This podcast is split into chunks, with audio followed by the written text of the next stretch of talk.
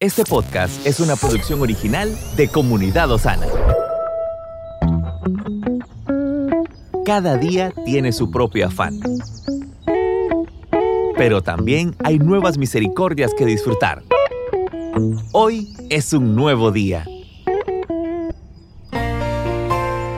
¿Puede respirarlo? ¿Lo puede sentir? Esa es la misericordia de Dios que en este día se renueva para usted y para mí. Es una nueva oportunidad para que seamos mejores, para que aprendamos, para que disfrutemos, para que reflexionemos y para que podamos compartir lo que vamos a escuchar a continuación con alguien más.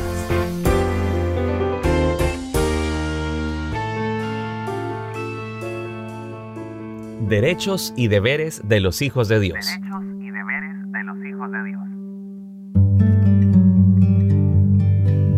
Normalmente el lugar y las personas con quienes uno se siente más cómodo son quienes habitan en el hogar y la familia. La iglesia debería ser el lugar más cómodo para un creyente, ya que cada uno de nosotros somos integrantes de la familia de Dios. Pero, si somos honestos, muchas veces la familia es con quien más seguido peleamos. En ocasiones cuando nos esforzamos en hacer la obra de Dios, los miembros de la iglesia dan un trabajo extra, pero debemos recordar que todos tenemos defectos y todos cometemos errores. A pesar de esto, estimado amigo y amiga, Dios no ignora nuestros esfuerzos ni nuestra verdadera intención, porque Él conoce nuestros corazones. Por eso, el creyente que sirve a Dios con honestidad y recordando esta verdad, no podrá ser derrotado por ninguna prueba. Responda honestamente a la siguiente pregunta. ¿La familia de la fe lo pone a prueba? Cuando esto suceda, porque sucederá, no debe abandonar la casa de Dios renunciando a la bendición que Él le dio diciendo, me voy porque no quiero ver a nadie más, o no quiero volver porque alguien me trató mal y, me lastimó el corazón. Por el contrario, como hijos de Dios, debemos hacer lo que Jesús enseñó.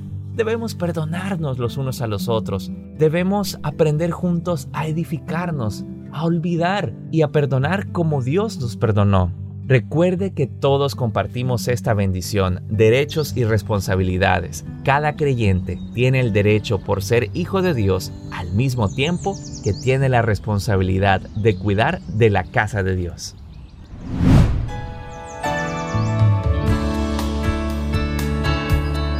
Gracias por habernos acompañado en esta reflexión. Esperamos que haya bendecido muchísimo tu corazón, que puedas compartirla con todos tus contactos, con una persona que sabes que necesita escucharla. Gracias por siempre estar pendiente de todos los contenidos que subimos en nuestro canal de podcast de Comunidad Osana, donde sea que usted se encuentre, en Spotify, Telegram, Google Podcast, Apple Podcast, donde sea que usted esté. Muchas gracias. Que tenga un excelente fin de semana, que Dios le bendiga y no se le olvide que este domingo nos reunimos en nuestros tres horarios, 8, 11 de la mañana y 5 de la tarde. Que tenga un excelente día.